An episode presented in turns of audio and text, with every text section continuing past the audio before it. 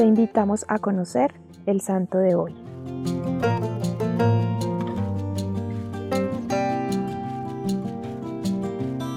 La santidad es un llamado a todos, no solo a unos pocos. Generalmente escuchamos historias de sacerdotes o religiosas, de papas o de personas muy humildes que por la forma en que vivieron alcanzaron la santidad, pero también los reyes, por más nobles que sean, pueden llegar a ser proclamados santos. Ese es el caso del rey de Francia, Luis IX.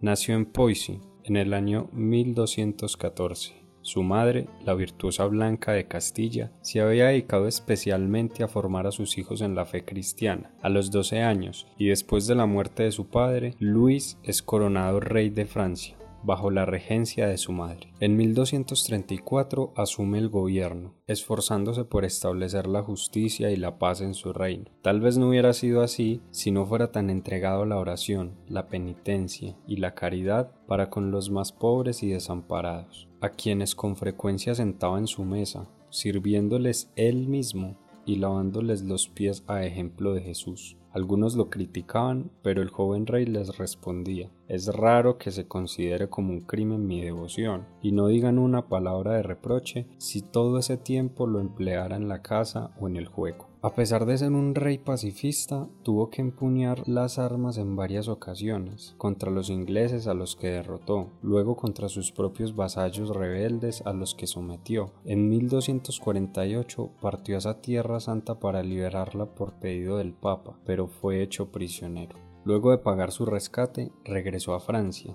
donde hizo grandes reformas, entre ellas la prohibición del duelo judiciario, donde las partes en conflicto luchaban y el vencedor era el poseedor de la verdad. También fundó hospitales y monasterios. Dos de sus proyectos más queridos fueron los trabajos finales de la Catedral de Notre Dame y la construcción de la Capilla Santa, un santuario destinado a acoger las reliquias, sobre todo la corona de espinas, que adquirió el emperador de Constantinopla. Se había convertido París en una ciudad de gran evolución cultural, intelectual y teológica gracias a su universidad, a la Capilla Santa y a Notre Dame. Regresó a Tierra Santa, pero esta vez cambió la expedición militar por peregrinación. Permaneció ahí durante cuatro años. Los soldados y los nobles comenzaron a caer víctimas de la peste. El mismo rey Luis que cuidaba a los enfermos y moribundos, falleció a causa de la enfermedad el 25 de agosto de 1270.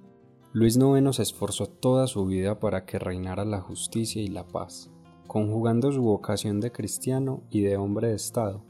Muchas veces sentimos que nuestra fe no se relaciona con nuestra vida social o con nuestro trabajo. Una enseñanza que nos deja el rey Luis IX es llevar nuestra fe a todas partes y tenerla presente en todos los ámbitos de nuestra vida. Señor, te pedimos por la intercesión de San Luis que nos ayudes a buscar ante todo el cielo en medio de nuestras ocupaciones temporales. Amén.